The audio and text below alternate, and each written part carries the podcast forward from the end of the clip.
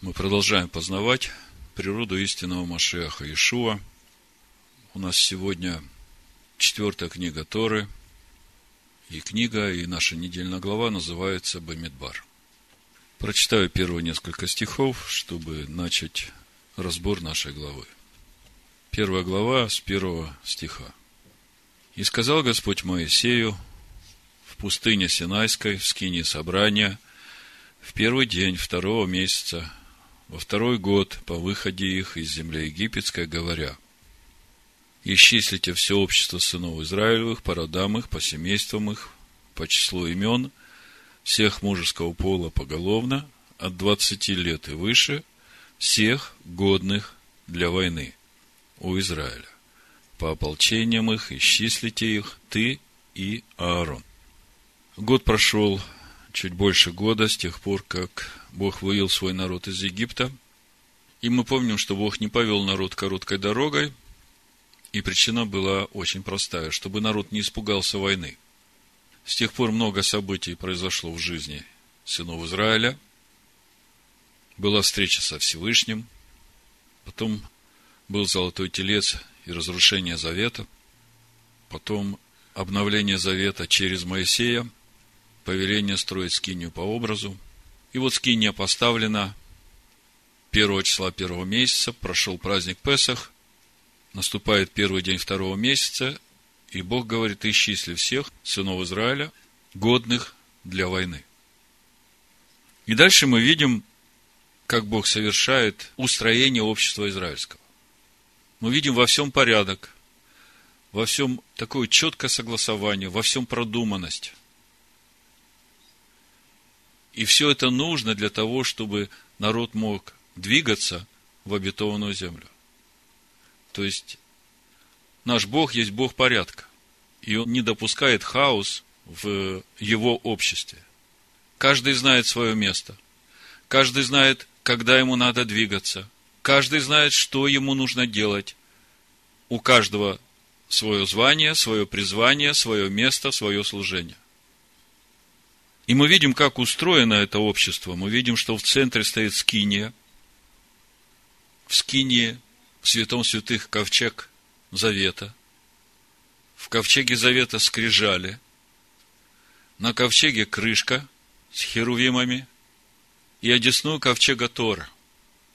Как дальше мы в пятой книге Моисея прочитаем, положите сию книгу завета, одесную ковчега, она будет свидетельствовать против вас –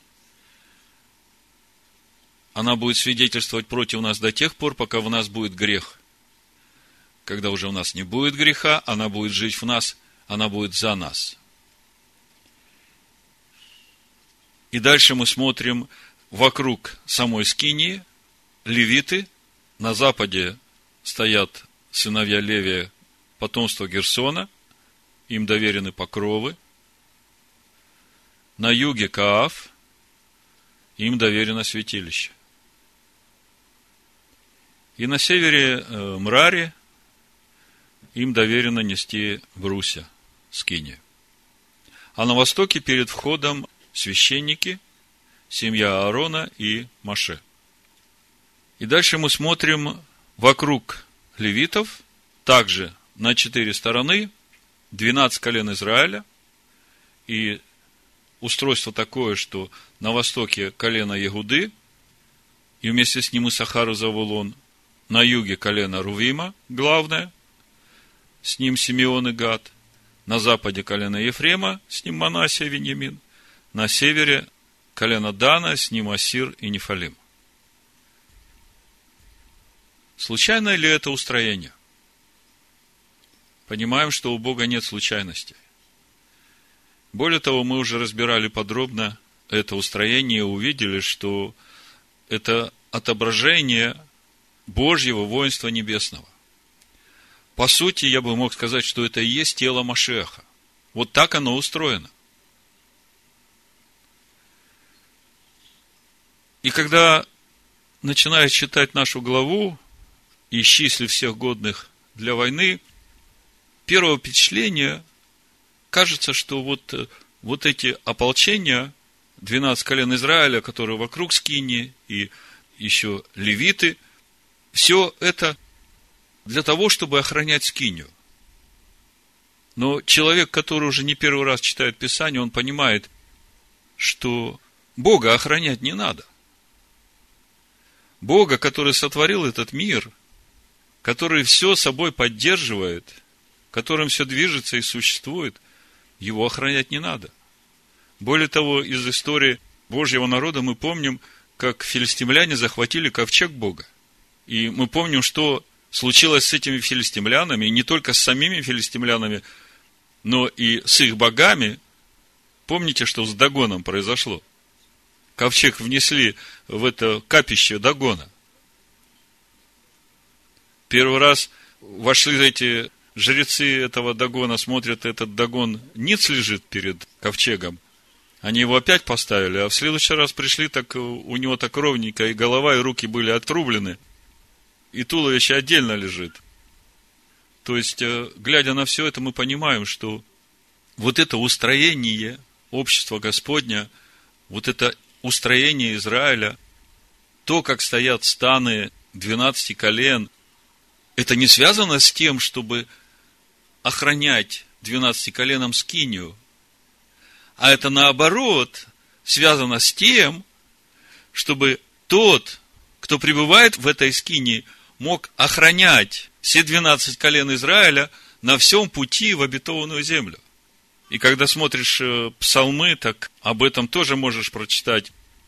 В 17-м псалме написано в 32 стихе, «Ибо кто Бог, кроме Господа, и кто защита, кроме Бога нашего?» В 90-м псалме во втором стихе говорит Господу, «Прибежище мое, защита моя, Бог мой, на которого я уповаю». 93-й псалом, 22 стих. «Но Господь защита моя и Бог мой, твердыня убежища моего. То есть мы видим, Слово говорит, что действительно Бог моя защита, что действительно Бог мое прибежище. Тогда, глядя на вот это устроение стана, главный вопрос, как это все работает, и что в этом есть важное для нас, вот читая эту недельную главу. Прежде чем я скажу название проповеди, я прочитаю вам одно место из э, первого послания Коринфянам, 12 главы. Буду читать 4 стиха, потому что когда я читаю послание апостола Павла, погружаясь в Тору, я ясно вижу, откуда он делает такие выводы, на основании чего он пишет эти послания. То есть все, что он пишет, это как бы на понятном нам языке раскрытие того, что сказано в Торе. Вот смотрите – мы к этому придем, но я прочитаю это местописание как ключевое сегодня для нас. Мы должны понять, почему именно такое устройство Божьего народа. Мы должны понять, почему такие требования к священникам, почему такие требования к левитам, почему такие требования к народу, почему именно такие требования, почему они такие строгие. Почему это так важно для нас? И вообще через все это увидеть, чего Бог ожидает от нас сегодня. Мы ведь тоже в этом ополчении. Значит, 1 Коринфянам 12 глава. С 4 стиха буду читать. Дары различны. Вот это слово «дары» отметьте себе, потому что когда мы будем читать о служении священников – мы увидим там тоже слово «дар». Служить Богу, священникам – это дар. Дары различны, но Дух один и тот же. И служения различны, но Господь один и тот же. И действия различны, а Бог один и тот же, производящий все во всех. Но каждому дается проявление Духа на пользу. Одному дается Духом слово мудрости, другому слово знания тем же духом, иному вера тем же духом, иному дары исцелений тем же духом, иному чудотворение, иному пророчество, иному развлечение духов, иному разные языки, иному истолкование. Все же сие производит один и тот же дух, разделяя каждому особо, как ему угодно. Ибо как тело одно, но имеет многие члены, и все члены одного тела, хотя их и много, составляют одно тело, так и Машех. Ибо все мы одним духом погрузились в одно тело. Иудеи или елены, рабы или свободные, и все напоены одним духом. Тело же не из одного члена, но из многих, и если нога скажет, я не принадлежу к телу, потому что я не рука, то неужели она потому не принадлежит к телу? И если ухо скажет, я не принадлежу к телу, потому что я не глаз, то неужели оно потому не принадлежит к телу? Если все тело глаз, то где слух? Если все слух, то где обоняние? Но Бог расположил члены, каждый в составе тела, как ему было угодно. Отметьте себя.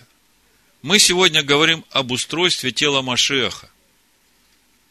И то, как располагаются станы, я вам уже сказал, именно так выглядит тело Машеха.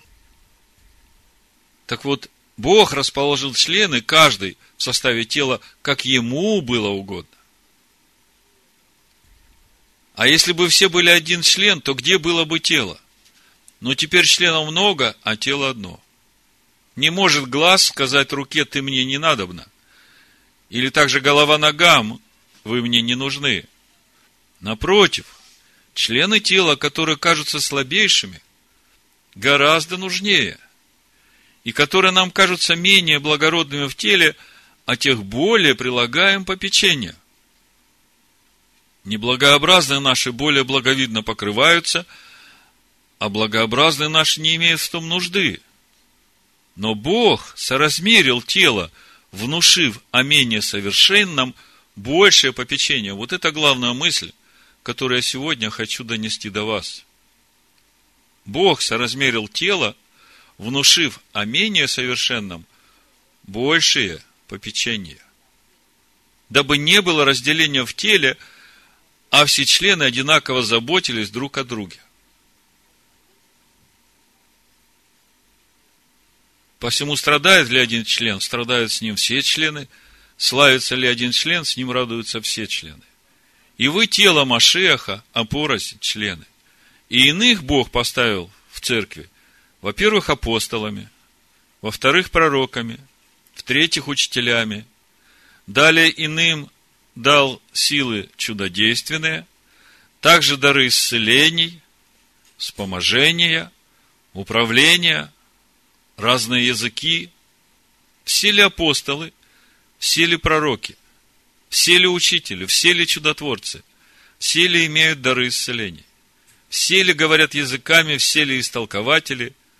Ревнуйте о дарах больших, и я покажу вам путь еще превосходнейший. Итак, Бог готовит народ к войне, и мы увидели, что в этом стане, в этом устроении общества Господня нет ничего случайного. Все на своем месте. У каждого свое предназначение. И как мы уже говорили в начале, первое впечатление, когда читаешь устроение стана, кажется, что вот э, эти ополчения Божии, они будут защищать скинию от врага. А оказывается, все совсем наоборот. Оказывается, сама скиния и служители, которые призваны в ней служить, главная цель всего этого – защитить сынов Израиля. Первый вопрос, который сразу приходит на ум, от кого защитить? Так вот, давайте погрузимся в нашу недельную главу, чтобы увидеть, понять, как это все работает вот в этом Божьем устроении Божьего стана? Зачем именно так все должно быть устроено? Почему? Для чего? Прочитаем несколько стихов из третьей главы четвертой книги Моисея. С пятого стиха буду читать. «И сказал Господь Моисею, говоря, «Приведи колено Левина и поставь его перед Аароном священником – чтобы они служили ему. И пусть они будут на страже за него и на страже за все общество при скинии собрания. Чтобы отправлять службы при скинии И пусть хранят все вещи скини собрания и будут на страже за сынов Израилевых. И будут на страже за сынов Израилевых. Проповедь я так и назвал. И будут на страже за сынов Израилевых. Чтобы отправлять службы при скине, отдай левитова Аарону и сынам его распоряжение – и будут они отданы ему из сынов Израилевых, а Аарон уже и сынам его поручи, чтобы они наблюдали священническую должность свою. А если приступит кто посторонний, предан будет смерть. С одной стороны, мы видим, будут на страже за все общество, и мы вначале задались вопросом, что это значит? Кого охранять? От кого охранять? А с другой стороны, если кто приступит посторонний, будет предан смерти. Возникает вопрос, почему? Картина чуть больше проясняется, если мы немножко вперед пролистаем, посмотрим 18 главу книги чисел. С первого стиха здесь написано. «И сказал Господь Аарону, Ты и сыны твои, и дом отца твоего с тобою понесете на себе грех за небрежность во святилище и ты и сыны твои с тобой понесете на себе грех за неисправность в священстве вашем. Также и братьев твоих, колена Левина, племя отца твоего, возьми себе. Пусть они будут при тебе и служат тебе, а ты сыны твои с тобою будете при скине откровения. Пусть они отправляют службу тебе и службу во всей скине, только чтобы не приступали к вещам святилища и к жертвеннику, дабы не умереть и им, и вам – очень важное место. Смотрите, Бог говорит Аарону и сыновьям его, священство. Левитов даю в помощь, но левиты не должны приступать к святилищу. Иначе и они погибнут, и вы погибнете. Вопрос, почему? Пусть они будут при тебе и отправляют службу в скине собрания. Все работы по скине, а посторонний не должен приближаться к вам. Так отправляйте службу во святилище и при жертвеннике, дабы не было впредь гнева на сынов Израилевых. Ибо братьев ваших левитов я взял от сынов Израилевых и дал их вам в дар Господу для отправления службы при скинии собрания. И ты и сыны твои с тобой наблюдайте священство ваше во всем, что принадлежит жертвеннику и что внутри за завесою, и служите. Вам даю я в дар службу священства. Помните, мы начали, читали первое послание Коринфян, 12 главу 4 стиха. Дары различны, но дух один и тот же. Здесь мы читаем, Всевышний говорит, вам даю я в дар службу священства, а посторонний, приступивший, предан будет смерти. Спрашивается, почему так строго? В чем такая избранность сынов Аарона – что вот им можно, а всем остальным нельзя. Что это все значит? Значит, что мы видим? Колено Левина, Аарон и его сыновья священники. В помощь даются левиты, и все они будут на страже за сынов Израилевых. Что значит охранять народ Божий? Вообще, когда начинаешь думать, даже страшно становится. От Бога. Потому что Бог есть огонь поедающий. И священники призваны для того, чтобы покрывать грехи народа, чтобы не пришло поражение в народ. Это первая часть служения. А вторая часть служения священникам – обеспечить присутствие Бога в скине. И это опять связано со служением – покрытие и очищение от греха, как скинии, так и народа. А когда Бог в народе, тогда Божья защита над народом. А когда священники не справляются со своим служением, и присутствие Бога отходит от народа, тогда приходит поражение в народ. Мы думаем, что поражение приходит в народ от филистимлян, от э, аманитян, от Амалика, что-нибудь случайно происходит в этом мире? Вспомните первый раз, почему Амалик пришел. Начали роптать против Бога. Есть ли Бог среди нас? Ах, Бога среди вас нет? Хорошо, посмотрим, как это будет выглядеть, когда Бога нет среди вас. Пришел Амалик. И в итоге получается, что служение священников и левитов обеспечивает сохранность Божьего народа.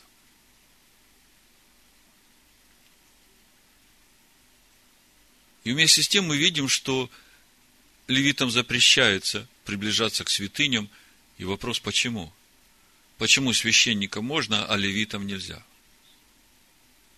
А дальше начинаем читать, Бог предупреждает, смотрите, не погубите сыновей Каафов. Сейчас мы к этому придем. И здесь вообще становится непонятным, что это все значит. Вот это то, о чем мы сегодня хотим говорить. Это то, как Бог видит служение священников в Божьей общине. Насколько важно каждому священнику иметь правильное сердце перед Богом. Но, смотрите, начнем немножко издалека. В нашей недельной главе мы читаем о том, что Бог берет первенцев и говорит, вот вместо вас, первенцы, я беру левитов. Когда начинаешь спрашивать, почему, ответ, потому что они поклонились золотому тельцу. А вспомните, что произошло с народом из-за вот этого служения первенцев, которое привело к поклонению золотому тельцу. Первенцы ведь тогда исполняли обязанности священников. Три тысячи сразу погибли. Из Божьего народа. И погибли именно потому, что те, которые призваны были быть священниками, они ввели народ в идолопоклонство. Вы понимаете? И Бог говорит, вот теперь я беру себе в служение левитов. Я прочитаю, это числа 3 глава, с 12 стиха. Вот смотрите. Вот я взял левитов из сынов Израилевых вместо первенцев. Вместо. И это вместо будет еще, ну, минимум два раза встречаться у нас в тексте этой главы. И сказал Господь Моисею, 11 стих, говоря, вот я взял левитов из сынов Израилевых вместо первенцев, разверзающих ложесно из сынов Израилевых.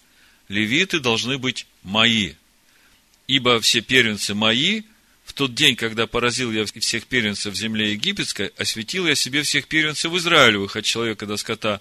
Они должны быть мои, я Господь. В сороковом стихе дальше читаем. И сказал Господь Моисею, исчисли всех первенцев мужеского пола из сынов Израилевых от одного месяца и выше, и пересчитайте их поименно, и возьмите левитов для меня, я Господь, вместо всех первенцев сынов Израиля а скот левита вместо всего первородного скота сынов Израилевых. Дальше идет заповедь о выкупе первенцев. Ко мне иногда приходят и спрашивают, а надо выкупать первенцев? Вот сейчас первенцы рождаются, надо их выкупать. Вот, вот это слово «вместо» говорит о том, что надо. Потому что Бог вместо первенцев взял себе левитов. Все, точка. Поэтому за каждого первенца нужен выкуп. Но посвящать первенцев, так же, как и любого рожденного в обществе израильском на служение Всевышнему, не возбороняется. А наоборот, поощряется. Именно это и должно быть. Почему же Бог выбирает левитов? За их верность завету. Если мы посмотрим книгу Второзакония, 33 главу, там можно прочитать о том, что Бог говорит о левитах. Это середина 9 стиха. «Ибо они, левиты, слова твои хранят, завет твой соблюдают, учат законом твоим Иакова и заповедям твоим Израиля, возлагают курение пред лицо твое и всесожжение на жертвенник твой, благослови, Господи, силы его и отдели рук его, благоволи, поразрить чресла восстающих на него и ненавидящих его, чтобы они не могли стоять. То есть, первое, что мы видим, те, которых Бог приближает к священству, к служению Ему, и мы уже однозначно понимаем, что суть служения именно в том, чтобы охранить весь народ Израиля от гибели. Первое, что мы видим, это верность завету. На этой неделе, когда мы в четверг разбирали Тору, ну, по обыкновению я спрашиваю, ну, кто что услышал при разборе, кому что проговорила. Одна сестра говорит, ну и так ревностно говорит, Ваякс, ты прицинитесь. Надо сильно бороться. И в этих словах было такое дерзновение, такое желание отрезать от себя все, что не угодно Богу. И, в общем-то, я знаю это состояние, сам проходил через э, этот духовный возраст, когда стараешься в себе увидеть э, вообще какие-то малейшие пятнышки нечистоты, чтобы очиститься от этого, готовы вырвать из себя эти последние перышки, чтобы все было чисто. Но тогда возникает вопрос, если эта птица вырвет из себя все перышки, сможет ли она летать? И я тогда спросил у этой сестры, ну хорошо, я вижу, что ты горишь, и ты искренне перед Богом, а какая конечная цель вот этой твоей борьбы – Каков конечный результат должен быть? И она смутилась. Вот понимаете, мы, ну, по своему духовному возрасту, многие сейчас через это проходят, мы понимаем, что Торой познается грех, и мы вот как бы вникая в себя, выискиваем в себе эти перышки грязные и вырываем их из себя, чтобы быть чистыми, и мы настолько увлечены этим, что больше ничего другого не видим. И тут понимаете, какая проблема возникает. Вот когда человек так напряжен до такой степени, чтобы э, контролировать себя во всем, я не скажу, что это плохо. Но когда ты вот сфокусирован именно на том, чтобы увидеть грех, ты непроизвольно как бы погружаешься в темноту. Скажите, темное перышко, темное пятнышко, где лучше увидеть? Светом освещенной комнате или в комнате, которая погрузилась во мрак? Но, безусловно, в комнате, когда светло, она наполнена светом, тогда любая нечистота сразу видна, да? А когда у тебя вокруг мрак, и ты весь зажат, именно вот этим зажатием своим духовным, ты и делаешь эту темноту вокруг себя – более того, когда ты в таком состоянии, ты не только у себя выдергиваешь эти перышки, но ты начинаешь и у всех других это искать, и также и к ним относиться. И вот э, я спрашиваю этой сестры, а какая же конечная цель вот этой вот твоей борьбы, сильно бороться? Ну, и она не смогла мне ответить. Там кто-то начал помогать и говорить, вот праведность нужна, нам надо прийти в праведность Машеха. Я говорю, давайте прочитаем 1 Тимофея, первую главу, что там написано. Прочитаем несколько стихов, чтобы понять, какая же главная цель вот всего. И вот этой борьбы нашей с грехом и очищения себя. Потому что очень важно понимать эту главную цель. И когда мы увидим эту главную цель – мы тогда поймем, что гораздо важнее наполняться светом. И когда ты будешь наполнен светом, тогда тебе не надо никакого напряжения, чтобы сбросить с себя вот эту нечистоту. Во-первых, у тебя сила будет, а во-вторых, ты будешь легко отличать, что не Божие. Смотрите, 1 Тимофея, 1 глава, с 3 стиха. Отходя в Македонию, я просил тебя пребывать в Эфесе и увещевать некоторых, чтобы они не учили иному и не занимались баснями и родословиями бесконечными, которые производят большие споры, нежели Божье назидание в вере. Пятый стих. Цель же увещания. По стронгу 38.52. Парангелья. Заповедь, наставление. Речь идет о Торе.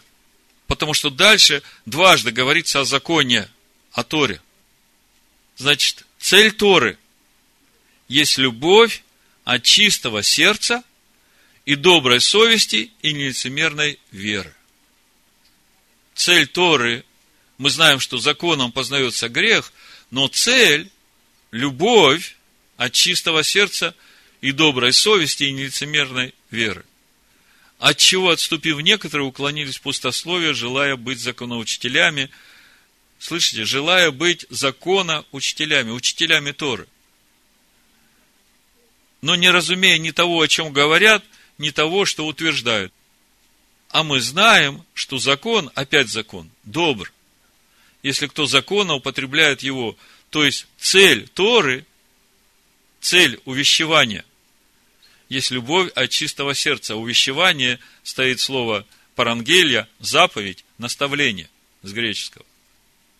И мы видим, что речь идет о Торе. Другими словами, Бог выбирает вместо первенцев левитов и выбирает именно по той причине, что левиты верны закону. Причем настолько верны, что они готовы идти и убивать всех, которые против. С такой вот ревностью. Ни отца не знают, ни мать, как мы читаем в Второзаконии 33 главе, который говорит об отце своем и матери своей, я на них не смотрю, и братьев своих не признает, и сыновей своих не знает. Ну, я понимаю, что это, это значит полностью умереть для себя, чтобы быть хранителем закона. Но мы видим, что цель самого закона – любовь от чистого сердца. То есть, сам закон, сама Тора должна привести человека в такое состояние. И когда мы читаем нашу недельную главу, мы видим, священники могут входить во святилище, а левитам нельзя. И первый вопрос, а почему? Они же тоже сыновья Левия. Они же верные закону. Потом дальше читаем, мы знаем, что сыновья Левия были разделены обязанности, кто покровы носит, да, кто э, брусья носит, а вот сыновьям Каафа было доверено нести вот эти предметы, которые стоят в святилище, в том числе и сам ковчег завета. И дальше мы будем читать, Бог говорит, смотрите, не погубите сыновей Каафовых. Спрашивается, а как их можно погубить? Давайте почитаем. Числа 4 глава, 17 стиха. Написано, «И сказал Господь Моисею и Аарону, говоря, не погубите колено племен Каафовых из среды левитов, но вот что сделайте им, чтобы они были живы и не умерли, когда приступают к святому святых. А Аарон и сыны его пусть придут и поставят их каждого служение его и уноша его, но сами они не должны подходить смотреть святыню, когда покрывают ее, чтобы не умереть. Интересно, да? Священники могут покрывать, а левитам нельзя. Нельзя даже смотреть, чтобы не умереть. Я понимаю, что Бог заботится о жизни левитов – и я понимаю, что это связано именно с вот этим уровнем святости, потому что эту фразу мы уже читали в книге Исход 19 главе, когда народ подошел к горе Харив, и Бог говорит, что пусть сыны Израиля не приближаются, чтобы им не умереть. И помните, там говорит, кто может приблизиться. То есть, опять это связано с тем, чтобы сохранить жизнь. Но, в чем же причина? Почему? Почему Бог избирает левитов, но говорит, что к святилищу, к предметам не приближаются, пусть, чтобы им не умереть. И потом не погубите сыновей Каафов. И через несколько недельных глав мы будем читать о восстании Короха.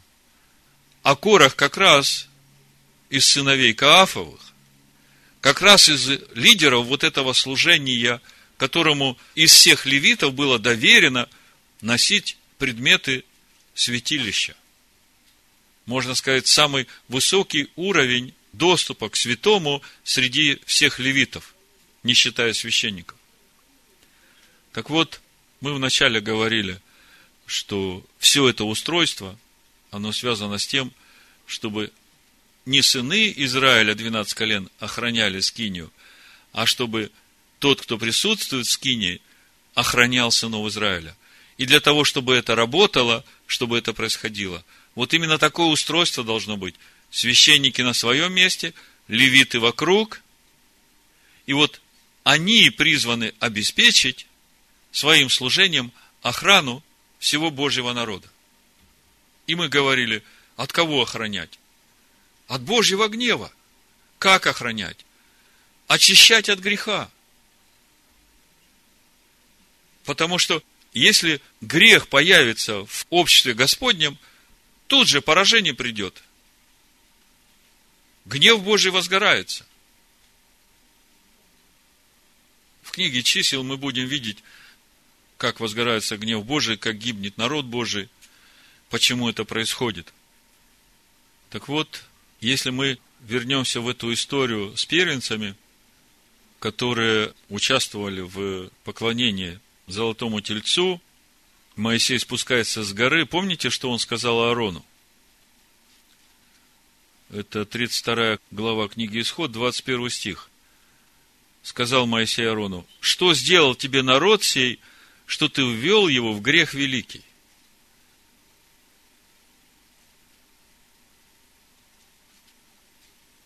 что сделал тебе народ этот, что ты ввел его грех великий. Вы чувствуете, как это звучит? То есть, если ты хочешь сделать зло этому народу, то просто введи его в грех. Валаам именно этим принципом и руководствовался, когда посоветовал Моавицкому царю ввести в грех сынов Израиля. А мы говорим о том, что те, которые призваны служить Богу, они, наоборот, должны защитить. И мы смотрим, как Моисей один, я прочитаю, смотрите, это пятая книга Моисея, девятая глава, с одиннадцатого стиха. По окончании же сорока дней и сорока ночей дал мне Господь две скрижали каменные, скрижали завета, и сказал мне Господь, Встань, пойди скорее отсюда, ибо развратился народ твой, который ты вывел из Египта. Скоро уклонились они от пути, который я заповедал им. Они сделали себе литой стукан. И сказал мне Господь, вижу я народ сей, вот он народ жестоковыйный, не удерживая меня, и я истреблю их, и изглажу имя их из Поднебесной, а от тебя произведу народ, который будет сильнее и многочисленнее их. И обратился я, и пошел с горы, гора же горела огнем, две скрижали завета были в обеих руках моих, и видел я, что вы согрешили против Господа Бога вашего, сделали себе литого тельца, скоро уклонились от пути, которого держаться заповедал вам Господь, и взял я обе скрижали и бросил их из обеих рук своих, и разбил их перед глазами вашими. И, повершись перед Господом, молился я, как прежде, сорок дней и сорок ночей, хлеба не ел и воды не пил, за все грехи ваши, которые вы согрешили, сделав зло в очах Господа и раздражив его. Ибо я страшился гнева и ярости, которым Господь прогневался на вас и хотел погубить вас. И послушал меня Господь и на сей раз. И на Аарона весьма прогневался Господь и хотел погубить его. Но я молился из-за Аарона в то время. Я не случайно прочитал вот этот отрывок, потому что это образец служения священников за народ – перед Богом. Если бы не вот служение Моисея, если мы посмотрим книгу Исход, 32 главу, Моисей там говорит, возвратился Моисей к Господу и сказал, 31 стих, «Он народ все сделал великий грех, сделал себе золотого Бога, прости им грех их, а если нет, то изгладь и меня из книги твоей, в которую ты вписал». То есть, мы видим величину самопожертвования Моисея за народ – это вот образец служения священника за немощных. за слабых. Вот если такие священники стоят в служении, то тогда никто из немощных не погибнет. То есть, глядя на Моисея, мы начинаем видеть, что Бог ожидает от священников. Каким должно быть их служение? Мы сейчас это еще лучше увидим, когда поймем, почему нельзя левитам приближаться к святыням. Почему нельзя, чтобы им не погибнуть и священникам не погибнуть? Но главное, что нам нужно сейчас понять, что от служения священников зависит, будет жив народ или погибнет. И Бог нам дал первосвященника, который сейчас одесную Бога, который свою жизнь отдал за всех нас, и Он ходатайствует за нас. Но в книге Откровений в пятой главе и в других местах мы читаем, что Он нас соделал священниками Богу. Тогда, чтобы мы действительно были этими священниками, какие должны быть у нас сердца – мы сейчас придем к пониманию любви, почему это самое важное качество священника. Именно той любви, которая готова свою жизнь отдать за то, чтобы немощного сохранить от гнева Бога. Покрыть его своей любовью. Значит, Бог говорит, мы остановились на том, что Бог говорит Моисею и Аарону, не погубите колено племен Каафовых чтобы они были живы и не умерли, когда приступают к святому святых. И когда начинаешь думать, почему, почему они могут умереть, когда приступают к святому святых, то тут сразу вот э, бунт Короха дает понимание, почему есть те, которых Бог приблизил и дал это служение священников, а есть те, которым говорит, вы туда не лезьте, чтобы не погибнуть вам. Смотрите. Числа, 16 глава с 1 стиха. Несколько стихов прочитаю. Корей, сын Изгара, сын Каафов. Бог говорит, не погубите сыновей Каафовых. Почему не погубите? Потому что из всех левитов им больше всего доверено. Они могут нести принадлежности святого. Но Бог говорит, им нельзя смотреть на это. Корей, сын Изгара, сын Каафов, сын Левин, и Дафан, и Аверон, сын Илиава, и Авнан, сын Фалефа, сын Ирувимовы, восстали на Моисея, и с ними из сынов Израилевых 250 мужей, начальники общества, призываемые на собрание, люди именитые. И собрались против Моисея и Аарона и сказали им, полно вам, все общество, все святые, среди их Господь, почему же вы ставите себя выше народа Господня? Слышите претензии? Все святы, со всеми Бог говорит, Почему это вы вдруг себя поставили выше общества Господня? Почему это вы нам не разрешаете приближаться к святыням? Моисей, услышав это, пал на лицо свое и сказал Корею и всем сообщникам его, говоря, «Завтра покажет Господь, кто его и кто свят, чтобы приблизить его к себе. И кого он изберет, того и приблизит к себе. Вот что сделайте, Корей и все сообщники его. Возьмите себе кадильницы, и завтра положите в них огня и всыпьте в них курение перед Господом, и кого изберет Господь, тот и будет свят. Полно вам, сыны Левины. И сказал Моисей Корею, послушай, сын Левия, неужели мало вам того, что Бог Израилев отделил вас от общества израильского и приблизил вас к себе, чтобы вы исполняли службы при скинии Господней – и стояли перед обществом, служа для них. Он приблизил тебя и с тобой всех братьев твоих, сынов Левия, и вы домогаетесь еще и священства.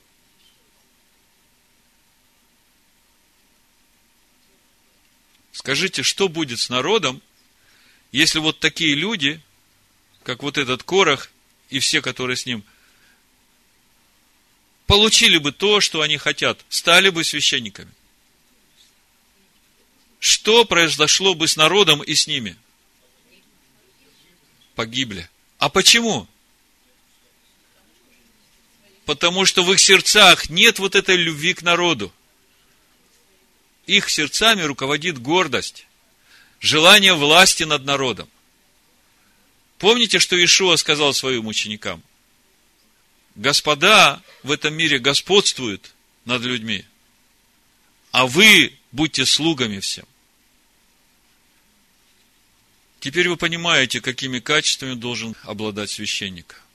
И теперь вы понимаете, почему Бог сам выбирает тех, кого Он приближает к себе, назначает апостолами, пророками, учителями, дает дары, все для того, чтобы эти служителя имели максимальное попечение о тех, которые неблаговидные, которые немощные, своим служением перед Богом. И главное, что цель этого служения, чтобы все выросли в священников. Потому что Машех, Иешуа, всех, которых призвал, он делает их священниками Богу. И мы видим, какие требования к священнику. Его сердце должно быть настолько большим, наполненным любовью, что он должен этой любовью покрыть самого немощного, самого неблаговидного – и отстоять его перед Богом, даже когда он сделал что-то, что совсем не вписывается в кодекс верующего человека.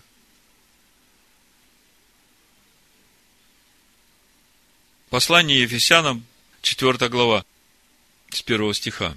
Итак, я, узник в Господе, умоляю вас поступать достойно звания, в которое вы призваны, со всяким смиренно мудрием и кротостью и долготерпением, снисходя друг к другу любовью, стараясь сохранять единство Духа в союзе мира.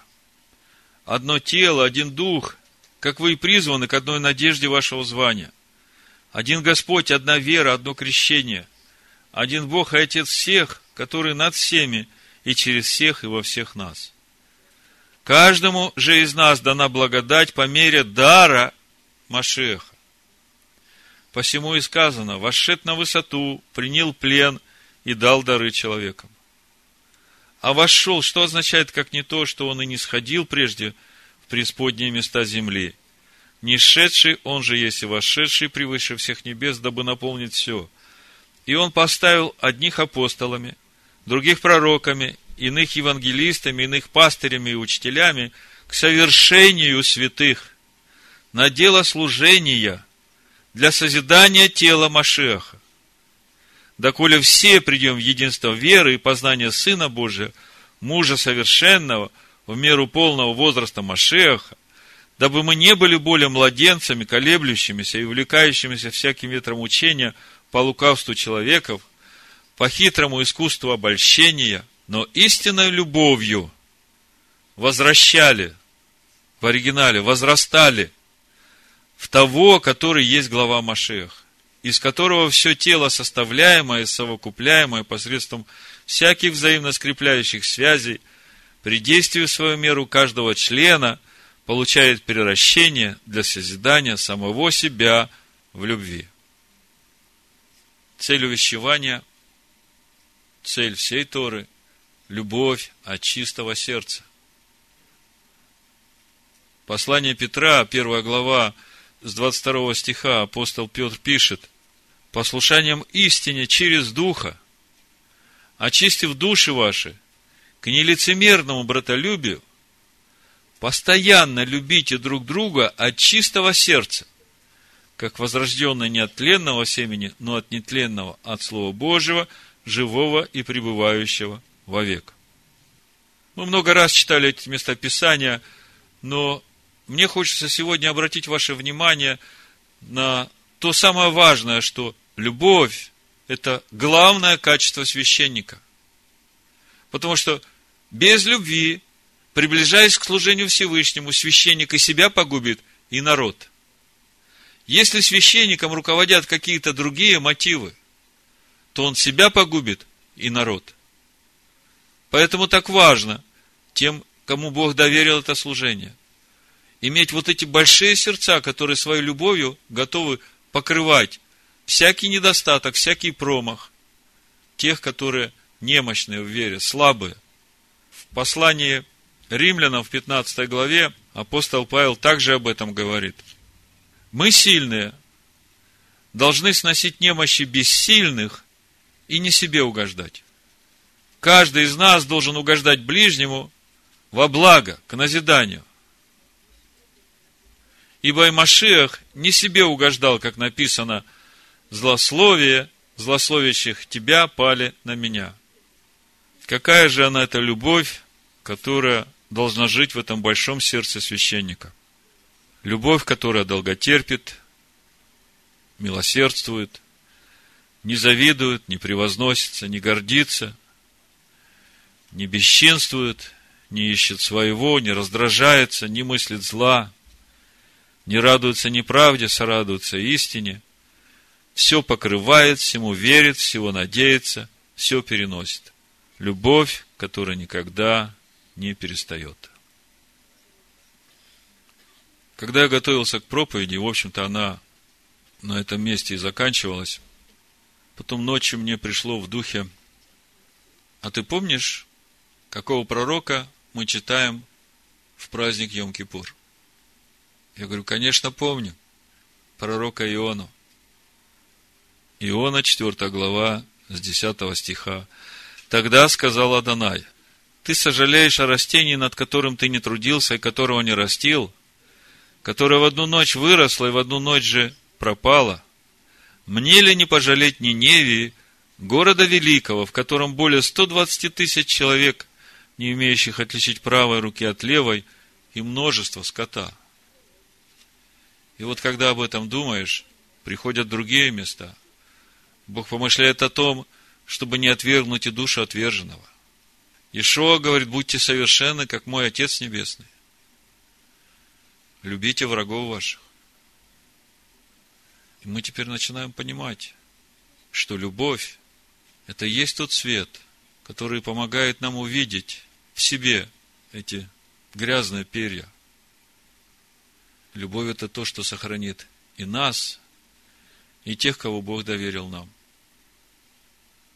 Послание Колоссянам, 3 глава, с 12 стиха. Итак, облекитесь, как избранные Божие, святые возлюбленные, в милосердие, благость, смиренномудрие, кротость, долготерпение, снисходя друг другу и прощая взаимно, если кто на кого имеет жалобу, как и Машех простил вас, так и вы. Более же всего облекитесь в любовь, которая есть совокупность совершенства.